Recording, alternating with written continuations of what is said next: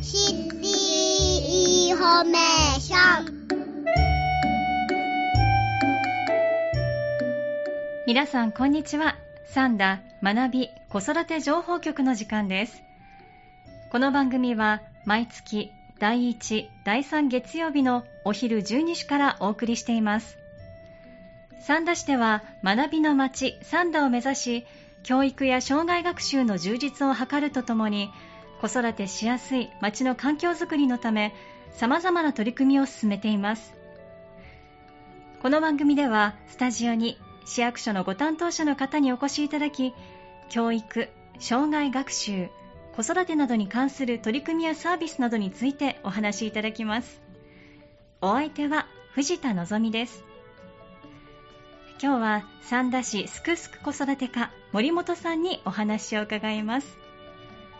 こんにちは。三田市すくすく子育て課の森本です。よろしくお願いします。よろしくお願いいたします。今回はお子さんの数ある予防接種の中から MR ワクチンという予防接種についてお話しいただきます。まずはどのようなワクチンか教えていただけますか？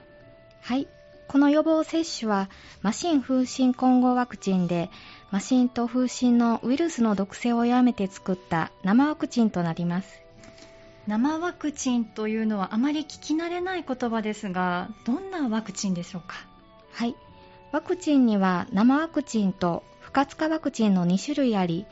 生ワクチンは生きた細菌やウイルスの毒を弱めたものでこれを摂取することでその病気にかかったのと同じように免疫ができます不活化ワクチンは細菌やウイルスを殺し免疫を作るのに必要な部分を使い毒をなくして作るものです数回接種することで免疫ができます MR ワクチンは生ワクチンになり、その他 BCG や水疱瘡のワクチンなども生ワクチンになります。そうなんですね。MR ワクチンを接種することで、マシン風疹にかかりにくくしたり、かかっても重症化を予防することができます。ありがとうございます。MR ワクチン。マシンと風疹にかかりにくくしたり、かかっても重症化を予防するワクチンだということですね。ではマシンと風疹それぞれの感染症についてお尋ねしますまずはマシンとはどのような病気でしょうか？はいマシンははしかとも呼ばれておりマシンウイルスの感染で起こる感染症のことです。高熱や咳鼻水目の充血目やに発疹などが主な症状になります、はい、最初の3から4日間ほど38度前後の熱が出て収まりかけたかと思うと、再び高熱が出て耳の後ろから発疹が出始めます。そうなんですね。高い熱と発疹が出る感染症なんですね。もし、はしか、マシンにかかった場合はどのような治療をするんでしょうか？はい。マシンにかかった場合に、それに対する治療法はないため、対症療法のみとなります。なんですね。肺炎や脳炎なども合併することもあります。発症後、数ヶ月間は免疫機能も下がるので、他の感染症にもかかりやすくなる可能性があります。ですね。マシンそのものへの治療方法がないということは、かからないように注意していくことが必要になりますね。はい。しかし、マシンはとても感染力が強く、接触や飛沫感染だけでなく、空気感染もしますので、はい、同じ閉鎖空間に短時間一緒にいただけで感染すると言われています空気感染もというとマシンはとても感染力の強い感染症なんですね。これまではあまり耳にすることなかったかなと思うんですが最近はマシン、はしかが流行っているとニュースで見ることがありますね。はい。マシンは昔は日本でも流行することがありましたが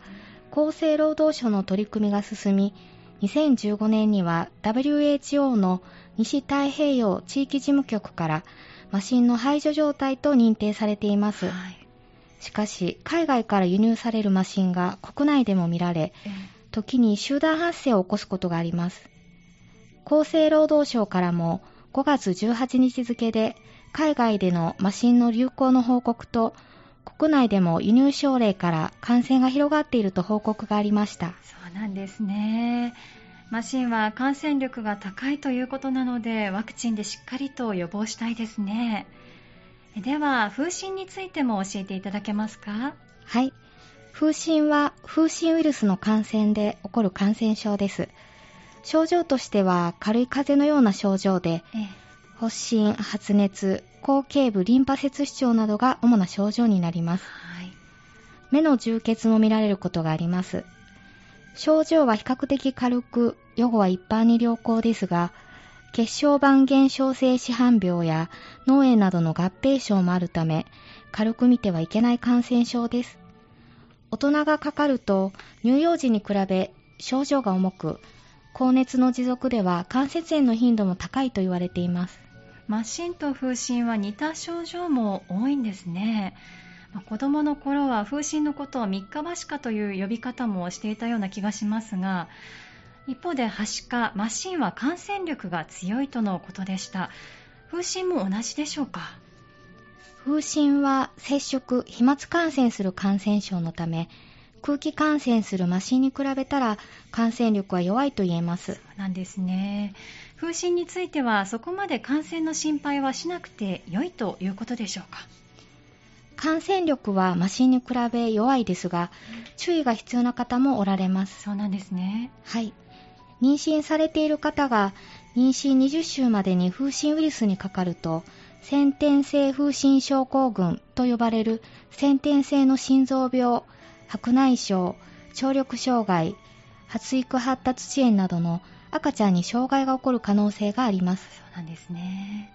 免疫のない男性がかかり、妊娠中の方にうつす可能性もあるので、男性も同様に注意が必要です。わかりました。妊娠期にお腹の赤ちゃんに影響することがあるということですね。そして妊娠されている方だけでなくまた男女問わず周りの方も一緒に気をつけなければならないということですね。マシンと同じように風疹もしっかりと予防しなければならない感染症ということですね。はい。マシンと風疹の感染予防として最も有効な手段は予防接種になります、はい、現在の MR ワクチンが導入されたのが2006年4月からで、えー、同年の6月からは現在と同様の2回接種が開始されています。1回の接種で95%以上のお子様は免疫を得ることができますが、はい、突き損ねた場合の用心と年数が経って免疫が下がることを防ぐ目的で2回目の接種が行われるようになりました。そうなんですね。ではお子さんの定期接種の MR ワクチンの2回はどんなタイミングで接種するんでしょうか？はい。まず1回目は1歳のお誕生日が来たら接種できるため早めに受けるようにしていただきたいです、はい、期間は2歳のお誕生日の前日までとなります。2回目は小学校就学前の1年間幼稚園や保育所の最年長クラスのお子様が対象となります。はいわかりましたえー、まず1回目は1歳のお誕生日から2歳のお誕生日前日まで、えー、そして2回目。小学校に入学するまでの1年間に接種するのが良いということですね。必ず2回接種する必要があるということでしたよね。接種するにあたって注意しておくことはありますか？はい。輸血やガンマグロブリン製剤の投与を受けたことがあるお子さんについては接種時期には注意が必要です。かかりつけ医の先生と相談していただく必要があります。副反応について、主なものは発熱、発疹となります。はい、稀にアナフィラキシーといって、呼吸困難やジンマシンなどの全身に様々な症状が現れるものや、痙攣、脳炎などが生じる可能性があります。ですね、わかりました。では、予診票はいつ配られるんでしょうか？はい。1回目の接種の予診票については、はい、出生届を出された際にお渡ししている予防接種の手引きに入っており、2回目の接種の予診票は該当する年度の4月に送付させていただいています。そうなんですね。転入された方や見当たらない方は、すくすく子育て課へ連絡いただければ再度お渡しすることができます。わかりました。ただお子さんの予防接種ってたくさんありますのでうっかりすることもあるんじゃないかなと思います。接種の時期を万が一過ぎてしまった場合はどうすればいいでしょうか？はい。定期接種の時期を過ぎると基本的には任意接種となりますのではい。G が発生してしまいます。免疫をしっかりと獲得するためには推奨されている時期に2回接種することが必要となりますかかりつけ医に一度ご相談くださいわかりました。1歳の誕生日が過ぎたらできるだけ早く1回目の接種を行い、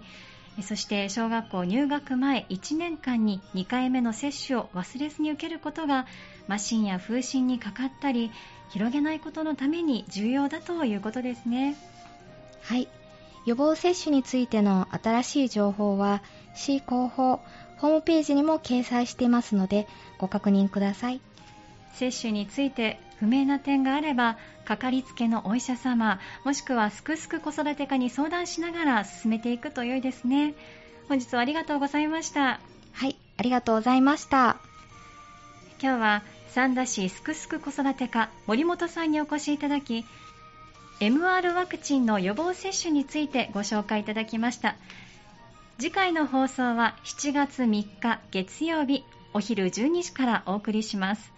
また本日の内容は三田市のホームページに掲載しますのでぜひご覧ください。三田学び子育て情報局。この時間は三田市が進める教育障害学習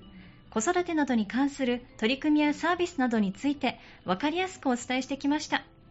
さて次はどんなお話を聞かせていただけるのでしょうか。どうぞお楽しみに。